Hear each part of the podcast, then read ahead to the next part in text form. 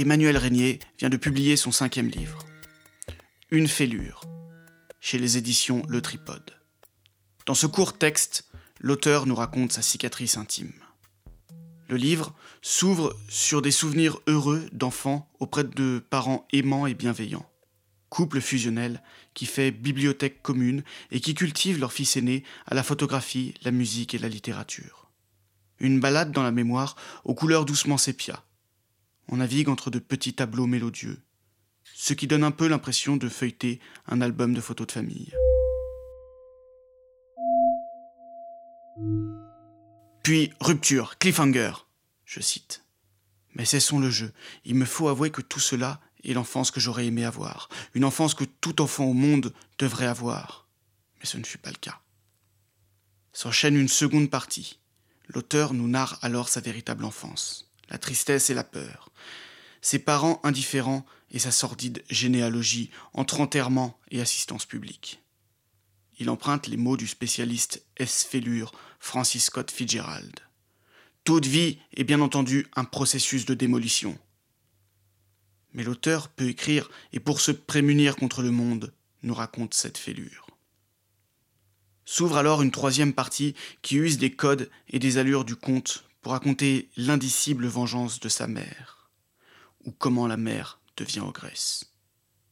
Ce texte nous est alors conté par les mots de l'auteur, intercalés par des contes d'Andersen ou de Perrault, sorte de sous-titres apocryphes dans les rêves du narrateur.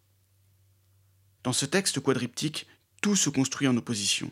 La première et la seconde partie jalonnent alors le paysage. Bien sûr, il y a la dualité entre la famille attentionnée et passionnément douce contre la seconde, glauque et insécuritaire. Mais aussi dans l'atmosphère du texte. Quand la première partie est fantasmagorique, douce, irréelle, rêveuse et rêvée, la seconde est factuelle, crue, précise, réaliste. Aussi, la lecture est un marqueur de différence entre le foyer heureux, où la lecture est familiale et collective, alors que dans la seconde partie, l'auteur nous dit que la lecture est son intimité.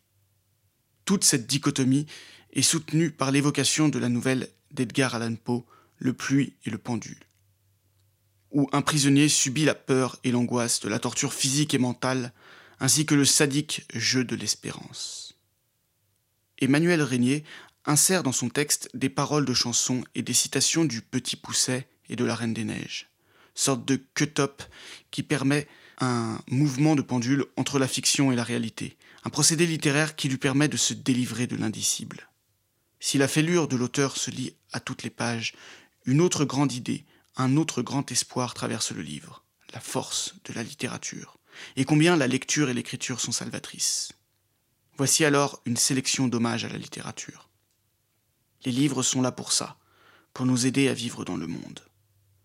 La littérature peut tout, les mots sont grands et beaux. Ou enfin, ma vie fut sauvée par la littérature. Une fêlure d'Emmanuel Régnier est un texte important, courageux, poignant et déroutant.